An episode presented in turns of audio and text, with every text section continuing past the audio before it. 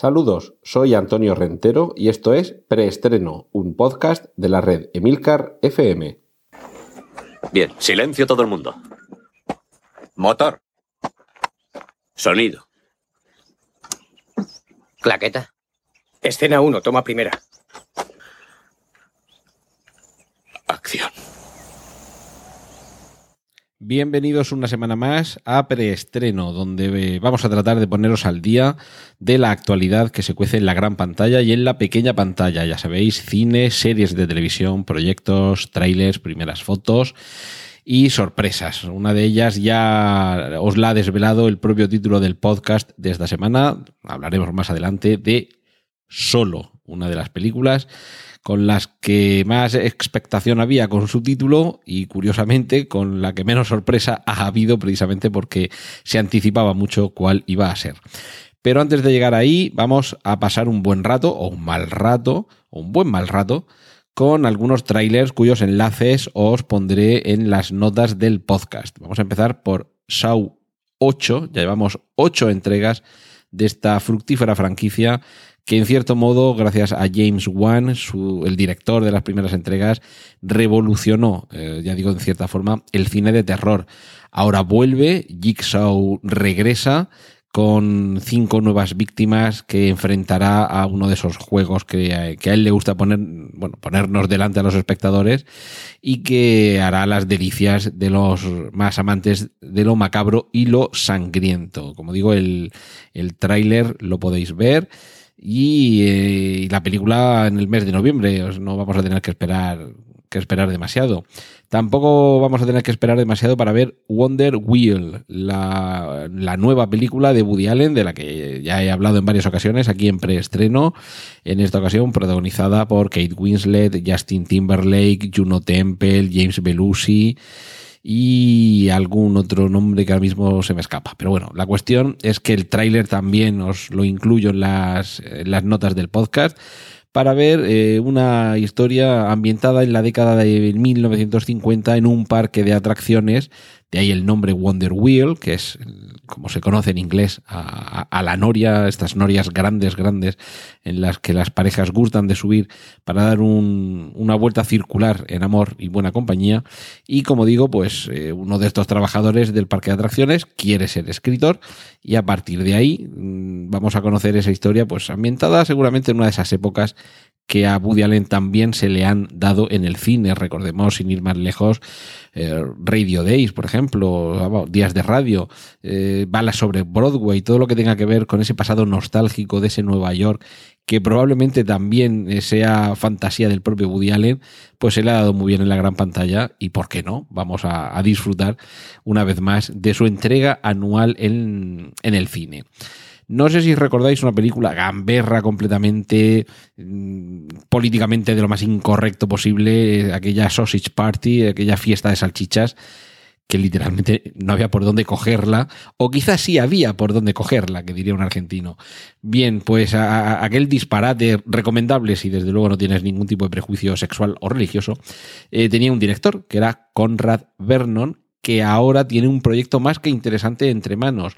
Se trata de la versión de animación de la, eh, de la, familia Adams, en fin, unos personajes procedentes del cómic, del cómic de Charles Adams, que era su, su, autor, y que ya tuvieron una adaptación al cine. La primera película, recuerdo que el director era Barry Sonnenfeld, director también, por ejemplo, de Men in Black, que, en fin, juega con una plasticidad muy cercana, o con una estética, perdón, muy, muy cercana a la de Tim Burton que bueno, es un gran director de, cine de comedia familiar de la que no resulta ñoña. La segunda película siento no recordar si era también de Barry Sonnenfeld, pero lo cierto es que la aproximación que pueda llevar Conrad Vernon, si tenemos en cuenta el antecedente de Sausage Party, pues puede ser bastante, bastante disparatada. Pero bueno, es que recordemos que precisamente la familia Adams, en, en su adaptación fílmica, hacía gala de un humor negro más que interesante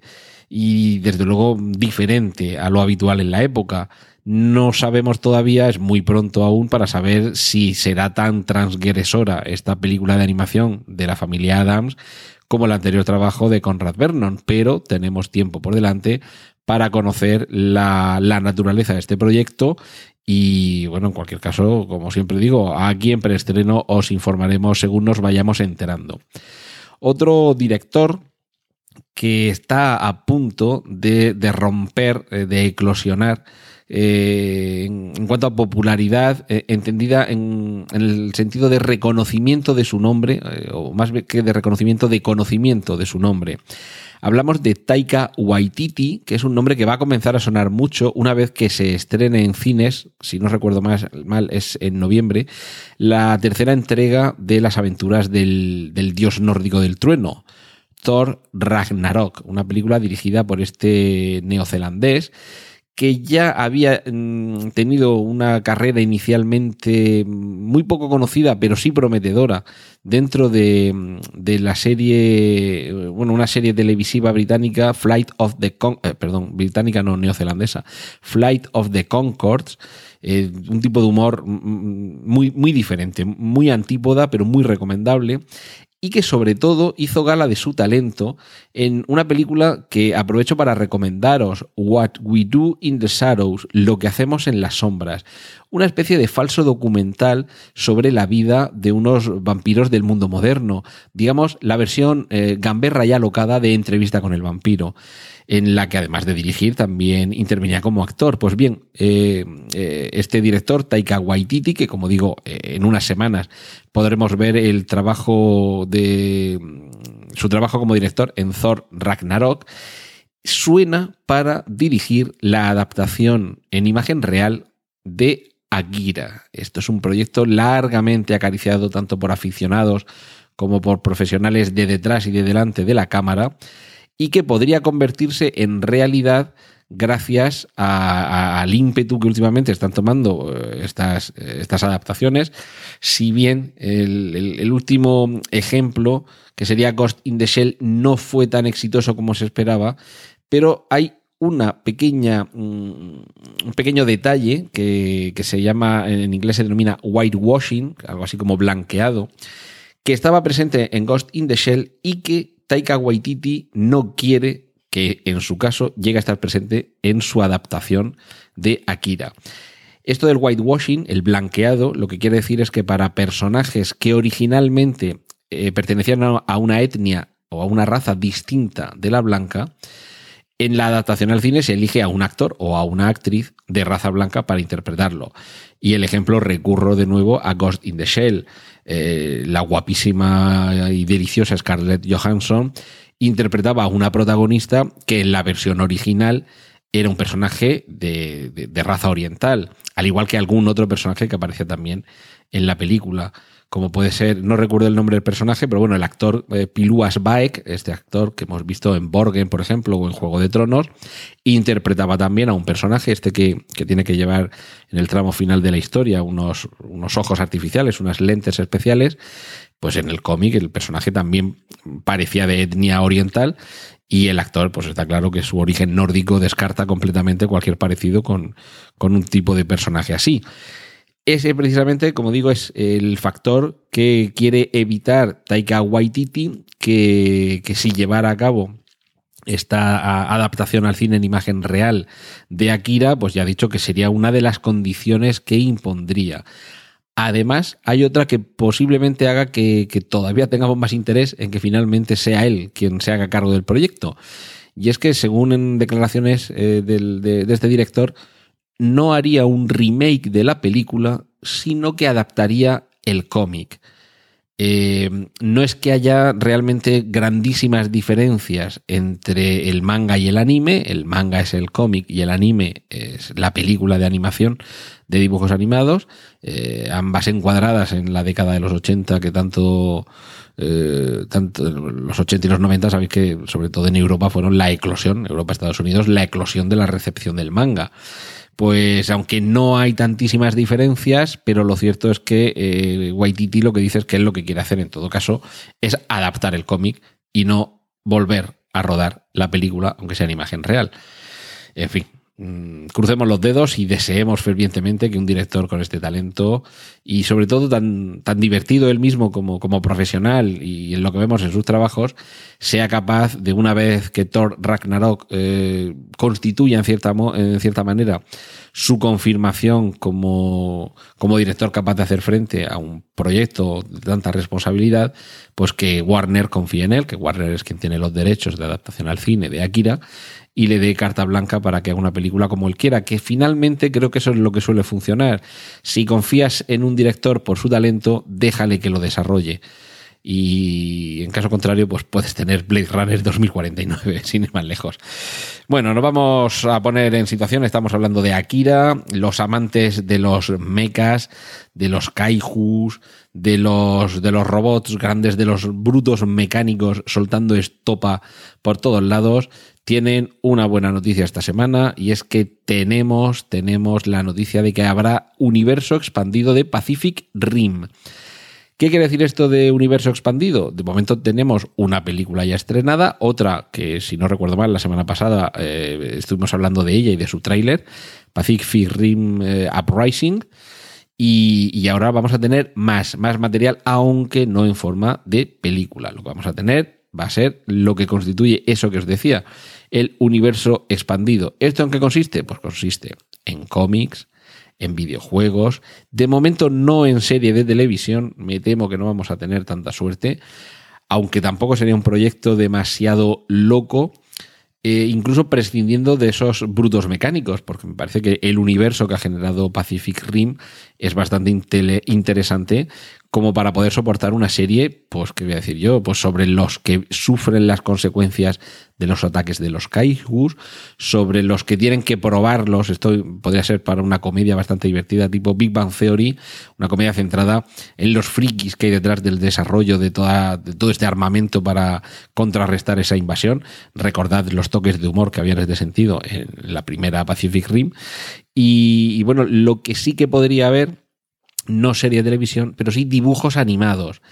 Y aquí es donde creo que puede estar la madre del cordero y estoy deseando, eh, cuando llegue el momento aquí en preestreno, poder contaros que ya existe ese cartoon, esos dibujos animados de Pacific Rim, que es algo que probablemente podría llevar mucho más allá el universo de esta, de esta interesante propuesta cinematográfica. Eh, estábamos hablando de brutos mecánicos, pero es que antes de destrozar eh, robots de, aspecto humano, también había que destrozar coches. Recordemos la carrera de la muerte del año 2000 con un remake de hace unos pocos años que simplemente titulado Death Race, o sea, la, carrera de la muerte, pero sin, sin referencia a un año y eh, que ahora tendría una, una, una, continuación, una segunda parte. Su título, Death Race Beyond Anarchy, o sea, carrera de la muerte más allá de la anarquía. Por si no había suficiente anarquía en la primera o sobre todo en la original de los años 70. Hay alguna foto que os dejo también en el enlace en las notas del podcast, en la que tampoco se ve gran cosa, se ve pues simplemente un, un par de coches tuneados me parece reconocer que uno de ellos es un mini, o sea, con eso os lo digo todo, un mini, no de los antiguos, que son los chulos, sino de los que ahora se hacen bajo el paraguas protector de BMW. Y en primer término hay un coche un poco más deportivo, con unas ametralladoras, unas, en fin, unos aditamentos un poco, un poco estrafalarios, pero bueno, es que qué vamos a esperar de una película que se basa en, en poner coches a correr y a perseguirse y a dispararse entre ellos. Eh, la noticia curiosa eh, tiene que ver con quién aparece en, esta, en esta secuela, en este Death Race Beyond Anarchy, que tiene como fecha de estreno el año 2018 en algún momento del año 2018, es decir, que seguramente todavía no se hayan puesto ni a rodarla. ¿A quién vamos a tener eh, frente a la bueno, en la pantalla en esta película? Pues ¿os acordáis de Danny Glover? ¿Os acordáis? de ese actor que hacía pareja eh, con, eh, con Mel Gibson en la serie Arma Letal. Pues, pues sí, ese personaje va a estar, o sea, va a haber un personaje interpretado por este actor, por Danny Glover, que en concreto creo que el, nombre del personaje es Baltimore Bob. Mm, yo también pensaba que Danny Glover estaba ya un poquito mayor, pero bueno, pues que no, que no está tan mayor y que todavía se puede sentar a los mandos de un coche y repartir unos cuantos castañazos en la gran pantalla.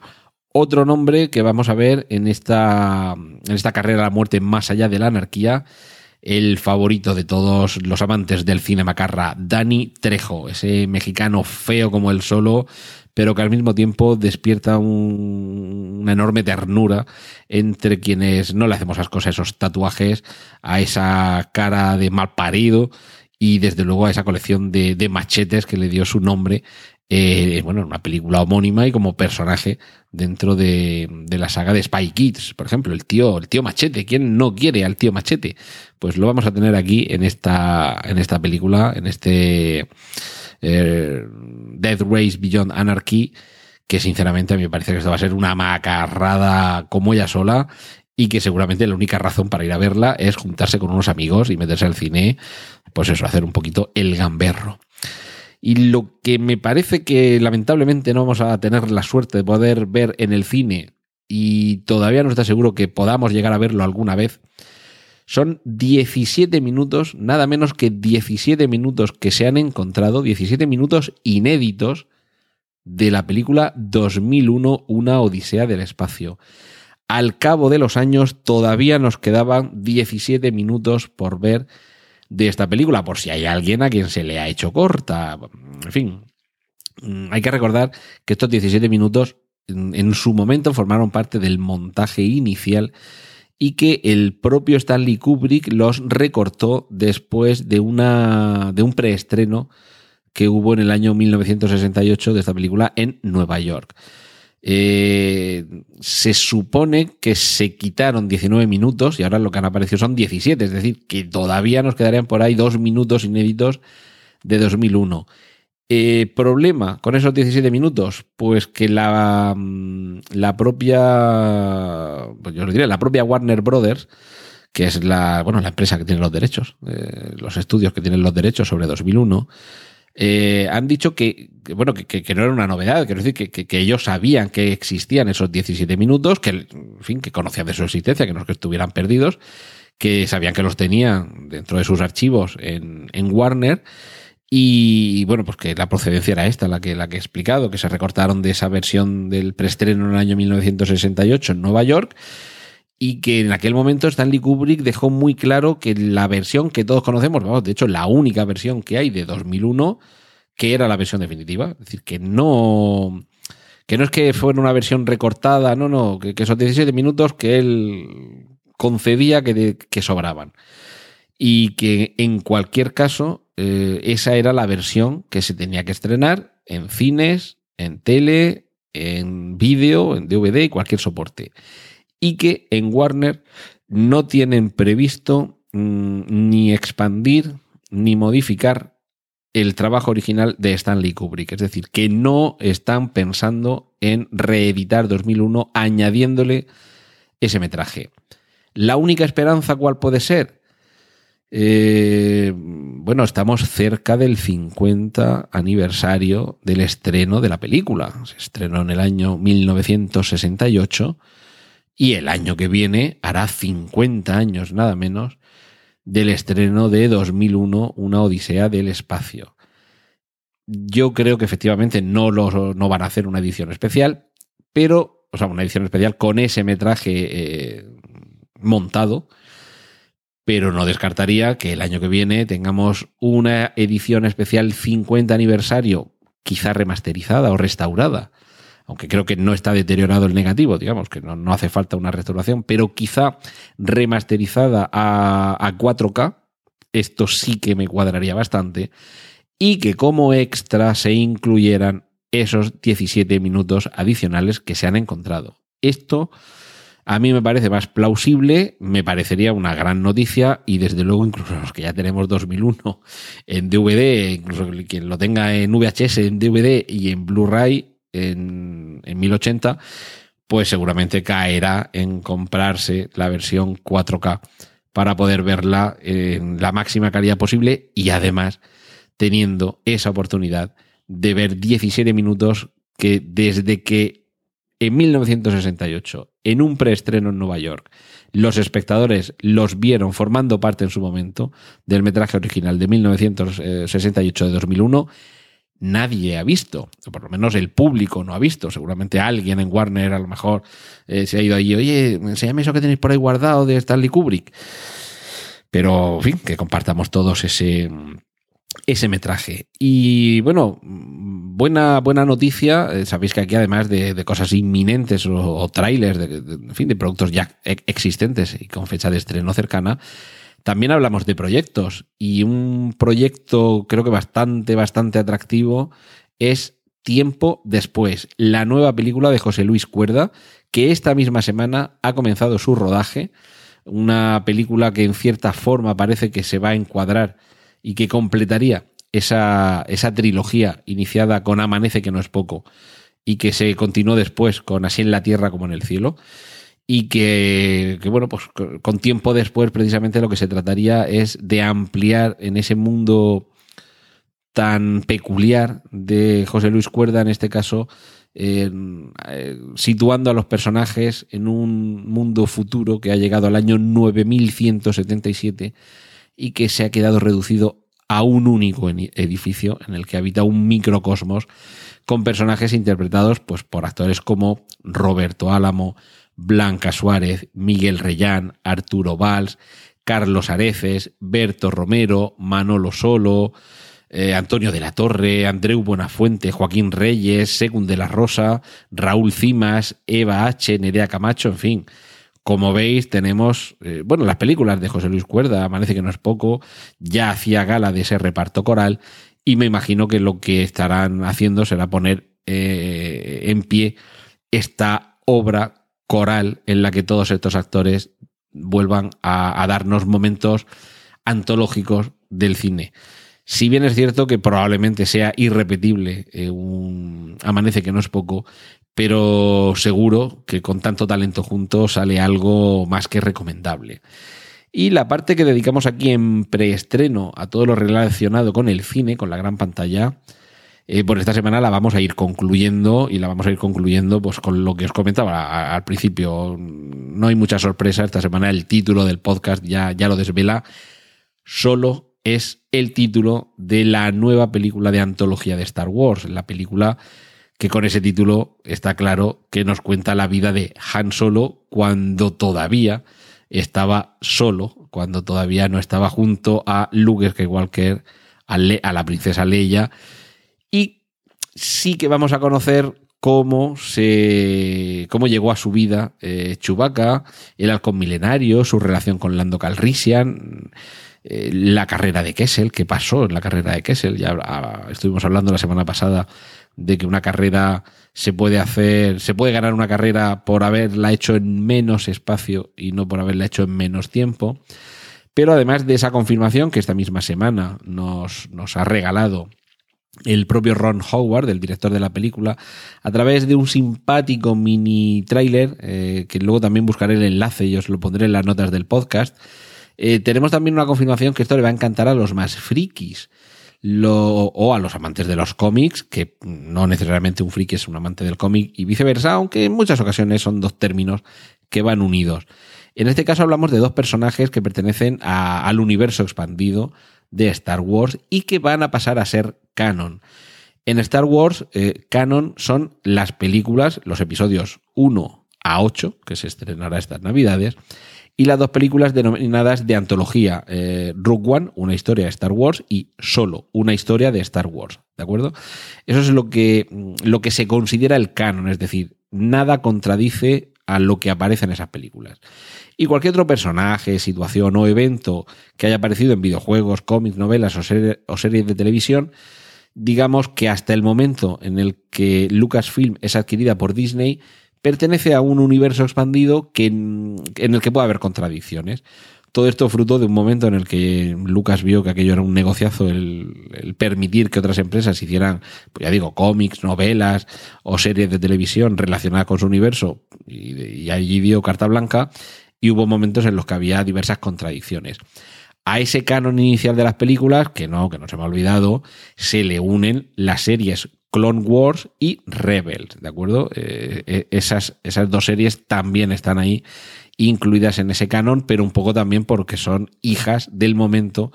en el que, bueno, Lucasfilm ya ve, mm, digamos un poco, que tiene que hacer coherente y, cohesionar ese universo, y por eso Clone Wars sí que mm, es muy respetuoso con ese canon. Y, luego, bueno, pues está claro que Rebels, a partir sobre todo de que Disney compra Lucasfilm, ahí dice, bueno, a partir de aquí todos los proyectos van a tener coherencia. Este universo va a ser un universo en el que no haya flecos y no haya contradicciones. Y todo lo que había hasta ahora, pues lo vamos a dejar en el terreno de la fantasía. Es decir, vamos a no tenerlo en cuenta, compradlo, tienen también los derechos, con lo cual pues les va a venir muy bien eh, si se hacen reediciones pero digamos que no lo vamos a tener en cuenta para la continuidad del universo que a partir de ahora sí que respetamos. Bien, pues todo este rollo que os he contado, ¿para qué? Para justificar la presencia en solo de dos personajes, Tag y Bing. ¿Quiénes son Tag y Bing? Pues son dos personajes divertidísimos que aparecen en, en algunos de los cómics del universo Star Wars y que van a aparecer en esta película. Es decir, que se van a convertir en canon y además en canon cinematográfico. el, canon más canon de todos los canon mm, a este lado de, una galaxia muy lejana. Eh, Tag y Binks son dos, eh, o sea, son dos esbirros del imperio. Lo que pasa que despiertan nuestra simpatía porque son bastante patanes y además eh, son un contrapunto humorístico, pues bueno, decididamente divertido y decididamente gamberro dentro de, dentro de todo este universo Star Wars. Eh, pero ojo, no, no, nos quedemos con lo superficial, ¿de acuerdo? Eh, hay bastante que rascar en la naturaleza de Tag y Binks, y Bink, perdón, que, bueno, hunde sus raíces directamente en William Shakespeare, sí señor. En, Hamlet, eh, todos recordamos de haberlo visto, incluso más la parodia que seguramente la obra de teatro o alguna película que lo adapte, ese momento en el que el príncipe de Dinamarca sujeta una calavera y eh, recita esas eh, inmortales palabras de ser o no ser. Bien. Pues en ese cementerio en el que transcurre esa, esa memorable, ese memorable momento dramático,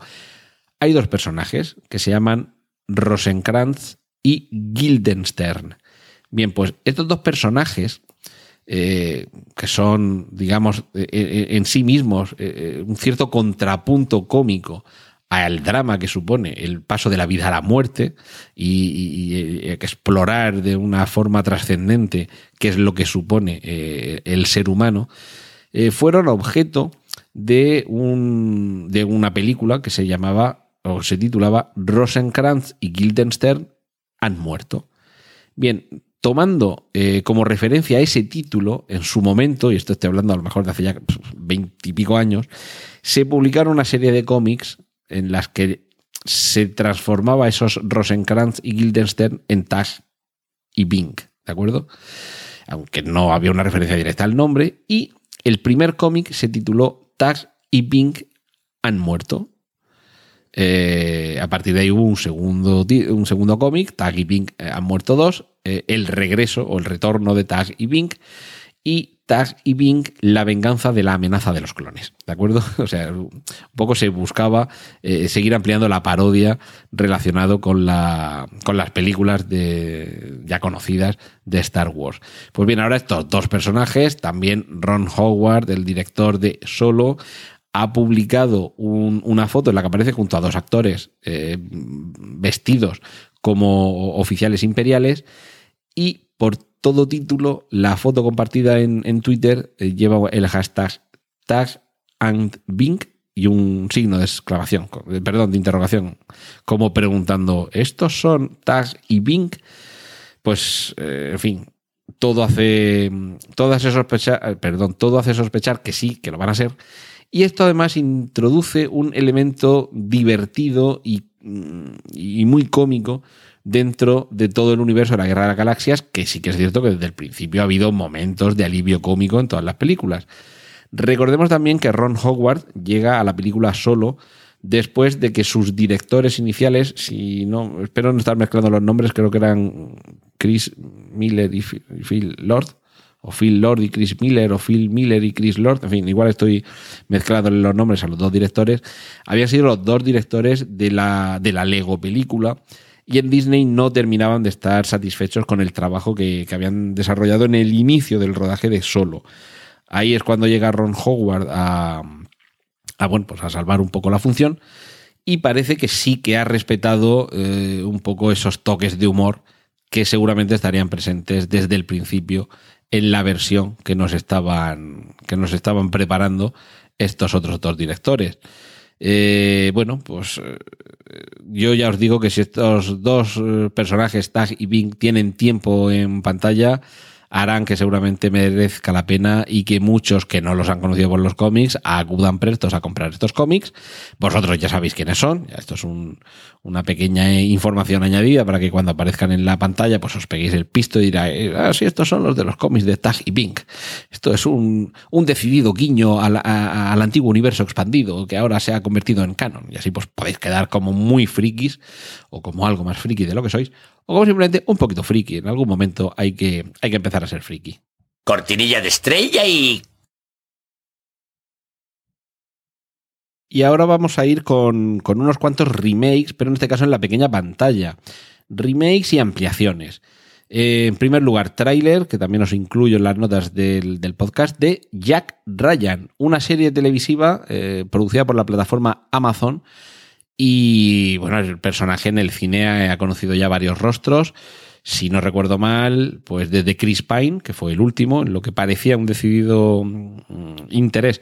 en, reiniciar al personaje, llevándonoslo a sus años más, más jóvenes. Eh, el rostro para siempre queda el de Harrison Ford, pero también ha sido Ben Affleck y su primera encarnación cinematográfica, que fue la de eh, Michael Baldwin. Pues bien, ahora tenemos una cara más que añadirle a, Jack Ryan. En este caso es el actor John Krasinski. Y, a mí,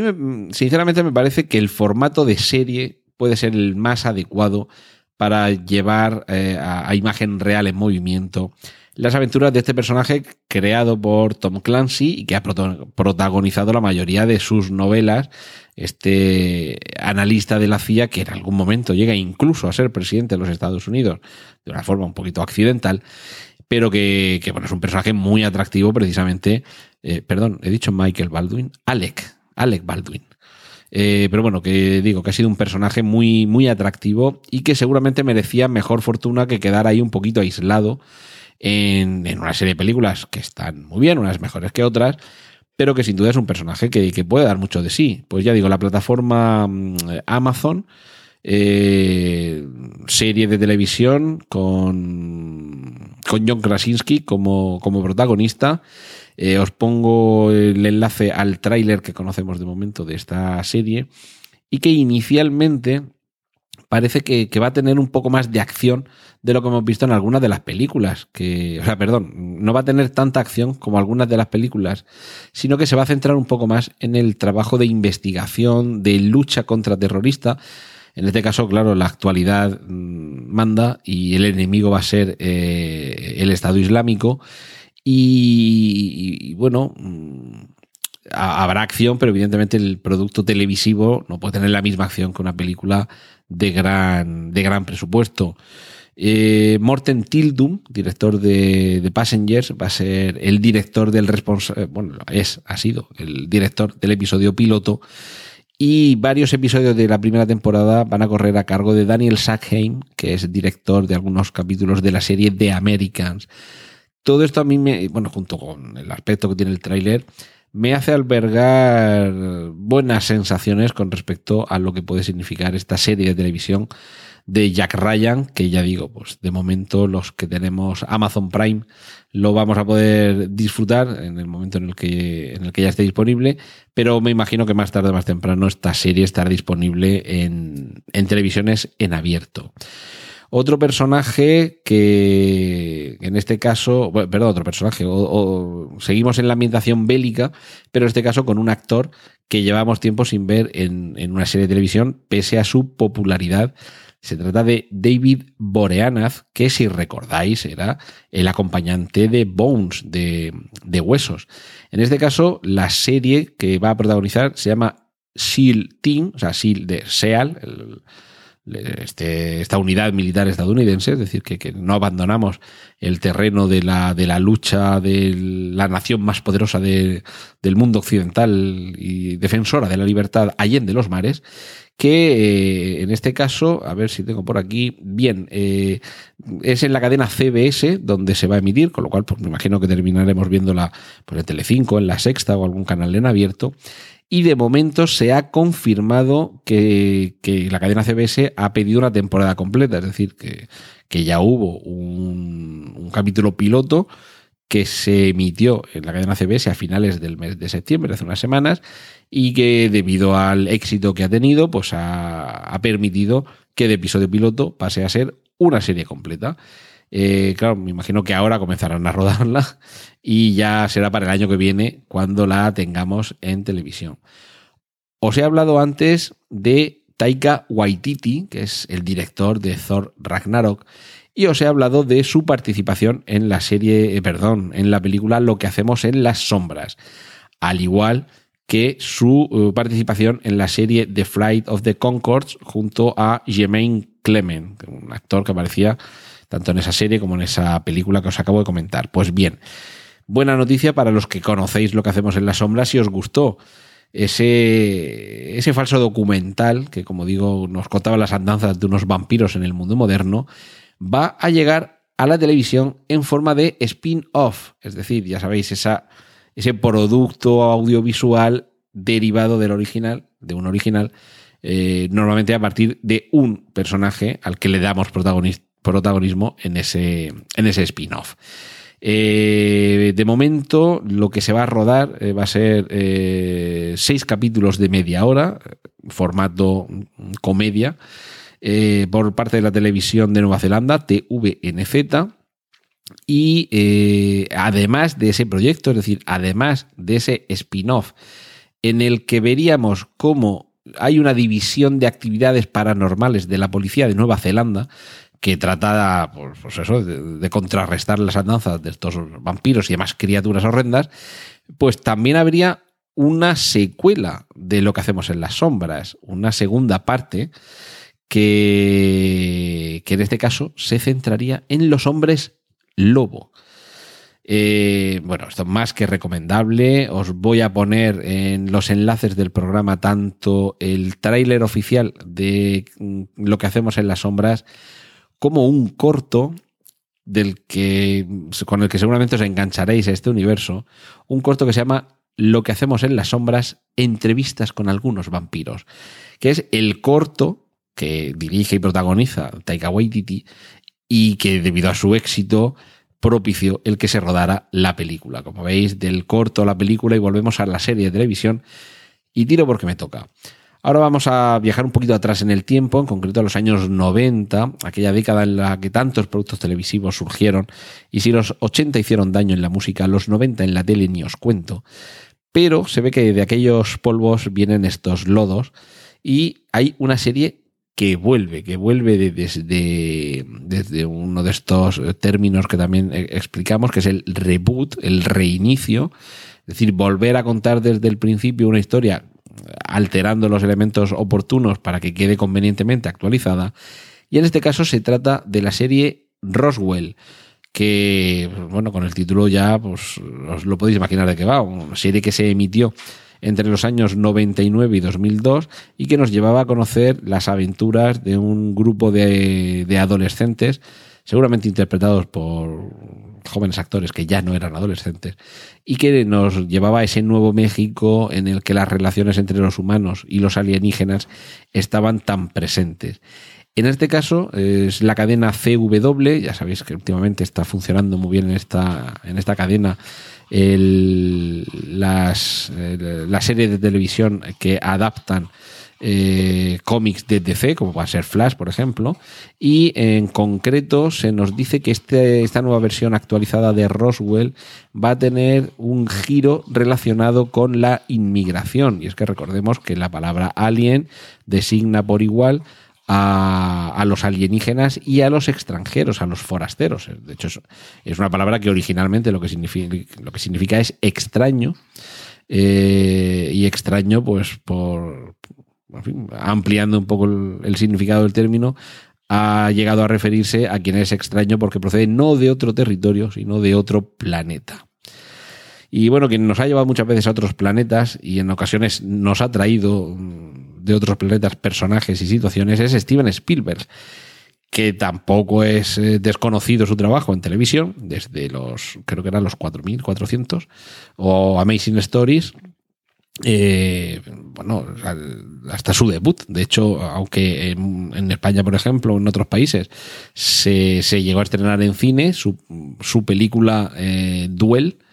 era inicialmente un telefilm, aparte que comenzó su carrera dirigiendo algunos episodios de algunas serie, series de televisión. Y bueno, hay quien le tienta por volver a ese planeta, volver al planeta televisivo. Y claro, ¿quién puede tentar al llamado Rey Midas? Pues alguien que tenga mucho dinero. ¿Y quién tiene mucho dinero en el campo de la tecnología? Apple, que se supone que ya tiene más de 250 mil millones de dólares en reservas en metálico, es decir, dinero contante y sonante. No es que valga la empresa, que la acción cotice, no, no, 250 mil millones de pavos, de presidentes muertos, de lechugas, de trapos, como lo queráis llamar, dinero contante y sonante ahí hay dinero para convencer a Spielberg de que haga lo que él quiera, porque evidentemente tú a Spielberg le dices, dirige usted lo que, lo que quiera, que, que, que ya me encargaré yo de ponerlo donde sea y esto dinero le sacamos. Estamos además en un momento en el que se acaba Juego de Tronos, hay que empezar a buscar una gran serie que arrastre masas, eh, sobre todo a las plataformas de streaming y eh, esto ya es campo tecnológico, que es otra de mis especializaciones, que ya os contaré algún día, pero la cuestión es que Apple se rumorea que quiere tener su propia plataforma de difusión en streaming de contenidos, tanto películas como series. De hecho, con esa cantidad ingente de dinero tiene muy fácil el producir contenidos propios. Y claro, como se suele decir, con buena manguera bien se riega y con 5 millones de dólares como presupuesto por episodio ha tentado Apple a Steven Spielberg para rodar una serie. ¿Cuál? Pues no lo sabemos. En principio, lo que se rumorea es que serían nuevos episodios de Amazing Stories, una, una serie de televisión que, que, llegó en los años 80 en la cadena NBC, que Steven Spielberg eh, estuvo relacionado como productor con aquella serie y que la llevó al cine produciendo también una película de, estas, de, diversos segmentos cortos. Y ahora, pues esa podría ser la tentación que Apple le ha puesto sobre la mesa a Steven Spielberg. 5 millones de dólares como presupuesto por episodio, teóricamente para que Amazing Stories vuelva, en este caso no a la televisión, mm, como emisión tradicional, sino probablemente a través de la propia plataforma que eh, Spielberg, que Apple podría presentar el año próximo. Y atentos el año próximo, porque aparte de que Apple puede ser esa una de sus sorpresas, eh, ya os lo comenté por aquí, Disney parece que también quiere tener su propia plataforma de contenidos en streaming, es decir, que cada vez vamos a tener más opciones. Lo que tenemos ya encima, que bueno, faltan días para que nos peguemos el atracón, es Stranger Things segunda temporada. Os incluyo el último tráiler que se ha dado a conocer de esta, de esta serie, en el que vemos que el Demogorgon de la primera temporada no era lo más terrorífico que podrían conocer estos eh, queridos habitantes del pueblo de Hawkins. Y además, para quien desee conocer más en torno a todo esto, no solamente tenéis un juego que se llama Stranger Things y que podéis descargar gratuitamente desde vuestros dispositivos móviles, tanto en la plataforma iOS como en la plataforma Android, un, videojuego delicioso con unos gráficos de 8 bits plenamente ochenteros, sino que además, y esto os va a encantar, los años 80 no es que vuelvan, es que nunca se fueron. ¿Y qué es lo que han tenido a bien hacer los señores de Stranger Things? Pues nos llevan al teletexto, sí señor, al teletexto. Ese es el modo en el que una mezcla entre campaña de publicidad y narrativa transmedia ha llevado a, a la serie Stranger Things a un campo que va más allá, tanto de la televisión como de los móviles y, bueno, la televisión me refiero en, el aspecto seriéfilo y en este caso eh, una plataforma que, sí, que sigue existiendo, como es el teletexto, ya sabéis, el Internet de los años 80. Pues ahí, de momento eh, en España, eh, si no tengo la información mal, en las cadenas 4 y Telecinco, en esas dos cadenas, entrando en el teletexto y buscando la página 600, momento 643, la página 643 del teletexto, podréis acceder a más información que hará más enriquecedora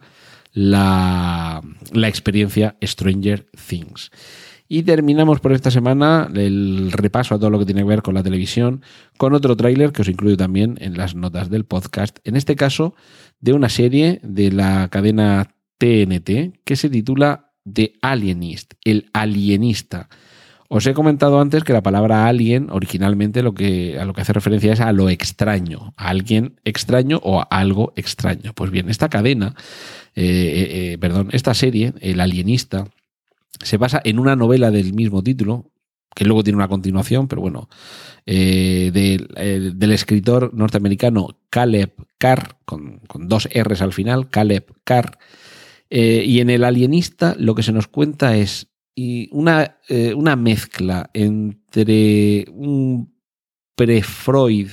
y un post-Sherlock Holmes, en una mezcla entre psicólogo o psiquiatra, mejor dicho, y detective, que en el Nueva York del cambio de siglo XIX al XX va investigando una serie de asesinatos. Estamos ante alguien que no solo indaga en la parte material del crimen, sino también en la parte mental.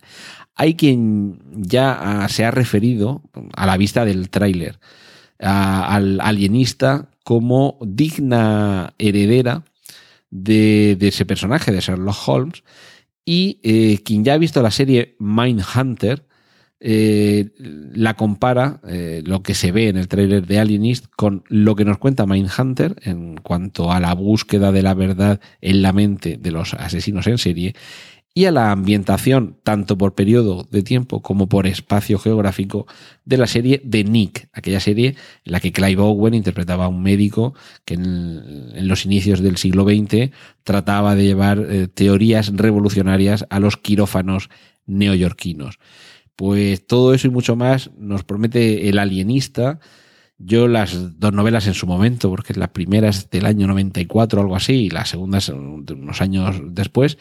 eh, las, las novelas las leí en su momento, me encantaron. El tráiler responde con mucha fidelidad a la ambientación que, la novela deja en el, en el pozo de la mente del lector. Y en el caso concreto de, de la serie, a los, los rostros que vamos a tener delante, pues son Luke Evans, Dakota Fanning y Daniel Brühl como los principales protagonistas. En cuanto mm,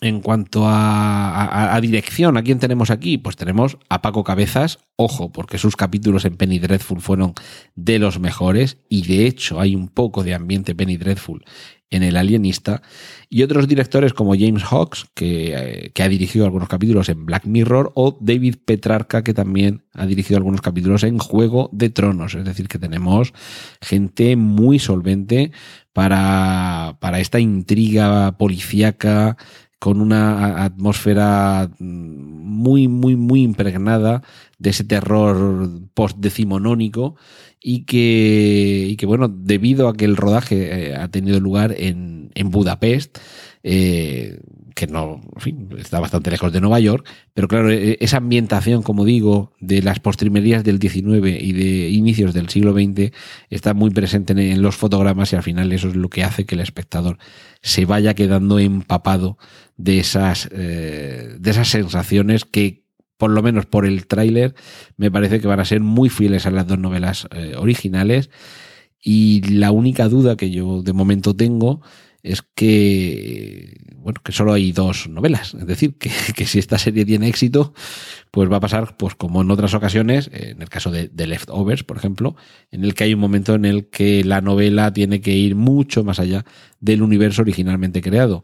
La ventaja, pues que una vez eh, situados los personajes, una vez creada la ambientación, eh, generar un, un, nuevo asesino en serie al que perseguir no será tan complicado como continuar algo tan complicado como The Leftovers, por no hablar de Juego de Tronos. Es decir, que podemos albergar bastantes esperanzas de que el alienista nos convenza. Y lo malo, bueno, pues tiene que haber algo malo, y es que hasta enero, hasta el 22 de enero del 2018, no vamos a poder ver el alienista, la historia de este, de este doctor, este alienista, Laszlo Kreisler, que es el personaje que interpreta Daniel Brühl, que junto a Luke Evans, que es un, ilustrador de, de periódicos,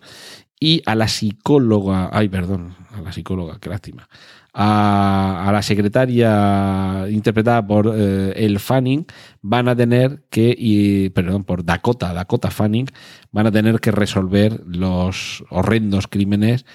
que superen, atentos, que superen los, eh, la acción que pueda llevar a cabo el comisario de policía Theodore Roosevelt. Recordad que ya hablamos de que Theodore Roosevelt, que antes de presidente de Estados Unidos fue comisario en Nueva York, también tenía pendiente la adaptación de su vida al cine y a las series de televisión. Es decir, que tenemos, vamos a tener el año que viene Theodore Roosevelt hasta en el café. Cortinilla de estrella y... Afrontamos ahora a los superhéroes, que sabéis que siempre dedicamos un rinconcico aquí en, en preestreno. Muy rápidamente, para, para ver si nos pasamos de tiempo en el podcast de esta semana. Gore Verbinski, el director de Piratas del Caribe, suena cada vez más fuerte como director de la película de Gambito, uno de estos eh, personajes que, bueno, ya os comenté que se rumoreaba que iba a ser Channing Tatum quien, quien lo encarnara. Os hablé también de los nuevos mutantes. Tenemos un nuevo y terrorífico tráiler de esta película. Y además tenemos una noticia más que creo que va a ser acogida con, con ovación y vuelta al ruedo. Nuevos Mutantes puede ser, si, si Ant-Man, digamos, era la comedia de dentro del universo de superhéroes Marvel, Nuevos Mutantes es posible que sea la película de terror dentro, bueno, es posible, no, va a ser la película de terror dentro de los superhéroes Marvel. Y lo bueno es que no va a ser una sola película, va a ser una trilogía. Es decir, que vamos a tener tres entregas, así por lo menos se ha planteado, y además eh, van a contar un arco argumental más que interesante. Que, que en los cómics, esto ya es una nota quizá demasiado específica, pero en los, los cómics de, de, estos personajes, de los nuevos mutantes, es el arco correspondiente a los cómics 18 a 31 y 35 a 38, que bueno, yo recuerdo en su momento, en los años 80, bueno, comprarlos, leerlos y todavía los tengo y alguna vez les he pegado un repasillo, porque son precisamente uno de los arcos argumentales más interesantes de estos personajes, tremendo, terrorífico y sobre todo, eso sí, debido al magnífico dibujo de Bill Sienkiewicz, que fue el ilustrador de, de esos capítulos. Eh, así que, bueno, trilogía a la vista de película de miedo, de películas de miedo, con protagonistas que son superhéroes de Marvel. En Marvel continuamos porque las mujeres Marvel quieren su propia peli. Esperemos que salga la cosa mejor que con las cazafantasmas, pero suena cada vez con más fuerza la posibilidad de una película que venga a ser algo así como, no será este el título, ¿de acuerdo? Como Las Vengadoras, es decir, todas juntas. Eh, en fin, los, los personajes femeninos de Marvel han tenido siempre su importancia y, y, desde luego por sí mismas ya demostró Wonder Woman que ella misma podía llevar el peso de toda una película con superhéroe femenino al frente y por qué no va a pasar lo mismo con las superheroínas de Marvel. Os hablaba de la trilogía de Nuevos Mutantes y no exactamente trilogía en el sentido de que no la protagoniza eh, en exclusiva o en solitario este personaje, pero el actor Mark Ruffalo en una reciente entrevista ha explicado cómo se ve a modo de tres actos las tres próximas películas en las que va a aparecer su personaje, Hulk.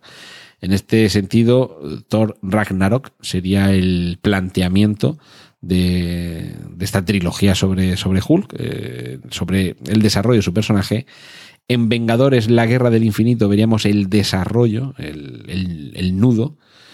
Y el desenlace tendríamos ya que esperar a eh, la cuarta película de los Vengadores. Si Vengadores Infinity War sería la, la, tercera de los Vengadores, la cuarta, aún sin título, sería el momento en el que ese, ese arco dramático tendría su desenlace. Y dos trailers para terminar. El nuevo mini, mini, mini trailer, pero súper, súper, súper divertido de Thor Ragnarok y el nuevo y espectacular tráiler de Pantera Negra, que en cierta forma, eh, quizá en lo visual, nos remite a la primera película de Thor, aquella entrega en la que luego descubríamos que lo que para, que lo que para nosotros era magia, para ellos era ciencia. De nuevo, una,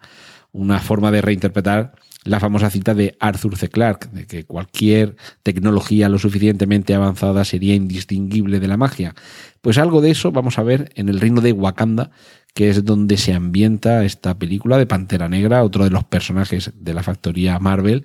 que vimos cómo hacía su aparición en Capitán América eh, Civil War y que, bueno, ya tiene película propia y seguro que tiene un, un protagonismo destacado en las próximas películas de Los Vengadores. Y despedimos el, ya sabéis que el último segmento de preestreno está siempre dedicado a algo relacionado con los podcasts y demás. Y en el podcast de la semana pasada me refería a, bueno, os contaría algo sobre, sobre el Festival de Sitges en el que estuve esta semana pasada. Pero si os soy sincero, me pareció muy interesante, muy friki pero en fin, le tendría que dedicar más tiempo, porque una cosa es que me parezca interesante, que me parezca que es, eh, bueno, pues como otros muchos festivales, algo a lo que hay que ir por lo menos una vez en la vida, pero quizá con, con, más calma y con menos ajetreo del que, del que llevé cuando estuve por allí. Desde luego, los amantes del cine de terror y de la ciencia ficción es una cita ineludible pero a mí personalmente me agobió mucho. Yo soy en fin, abrir el catálogo de películas que tienes disponibles para ver durante toda una semana y ver que tienes en cuatro sitios distintos que te están poniendo dos películas al mismo tiempo. ¿Cómo elijo? ¿Cuál me gusta? Eh, la selección oficial o, la gamberra, en fin, me agoté. Estuve ahí un día solamente y me agoté solamente con ver la cantidad que hay allí de acción, la cantidad de ofertas que hay y bueno, luego aparte no solamente de ver películas vive el, el amante del Festival de Sitges, sino que había propuestas diversas, exposiciones, conferencias, charlas, talleres, actividades diversas eh, más allá de una sala, es decir, más allá de encerrarse. Había, bueno, la típica eh, zombie parade o desfile zombie, que esto ya se está convirtiendo en algo habitual. Y os comenté que yo acudía ahí a Sitges eh, invitado para presentar junto con Ramón Monedero un libro que se titula Lovecraft, la alargada sombra del tentáculo. Como imagino que si estáis escuchando este podcast es porque os interesa tanto el cine como las series de televisión, si tenéis algún interés por Lovecraft como autor, pues me vais a permitir que os recomiende este libro, no solo porque lo hayamos coordinado y coescrito Ramón Monedero y yo, sino porque en concreto dentro de este libro pues tenemos capítulos dedicados especialmente a cómo Lovecraft ha llegado al cine como ha llegado en su caso también a la televisión, menos. Eh, y bueno, pues a otros sitios como el cómic, los videojuegos, hay capítulos dedicados a la relación que hay entre Lovecraft y la filosofía, la estética, la arquitectura, la arqueología, con un variado y completo catálogo de adaptaciones más o menos fieles, tanto a los videojuegos como al cómic, como al cine, que me imagino que será lo que más os puede interesar. Hay capítulos dedicados a sus eh, adaptaciones digamos, más fieles o más canónicas, pero también aquellas que no lo son tanto, pero que queda claro que hay una inspiración Lovecraftiana. Ahí, en mi caso, uno de los capítulos de los que me he encargado, además del de los cómics y algún otro, es el que tiene que ver con Alien, con cómo la saga Alien está relacionada con, con Lovecraft. También hay capítulos específicos dedicados a la presencia de Lovecraft dentro del cine de John Carpenter y dentro del cine de Guillermo del Toro, con el que por un día no coincidimos allí, pero que, bueno, Guillermo del Toro, mm, hay que, hay que decir que le enviamos el libro, nos ha dicho unas amables palabras. eh, y que de hecho nos ayudó, nos corrigió algunas cosas del libro. Es decir, sabemos que se ha leído nuestro libro Lovecraft, La alargada sombra del tentáculo, porque nos, nos devolvió algunas correcciones, algunas anotaciones, en plan, pues aquí no habéis puesto esto, os ha faltado aquí tal cosa. Es decir, que amante del cine y amante de Lovecraft y amante del toro, Lovecraft, La alargada sombra del tentáculo es tu libro. Y este pequeño espacio de autopromo, eh, pues eh, no os he dicho dónde comprar el, el libro, pero os lo digo ahora en www.edicionesroseta.es, roseta con dos T's, como la piedra y como la sonda espacial, edicionesroseta.es, pues ahí tenéis nuestro libro de Lovecraft, que espero que, que os guste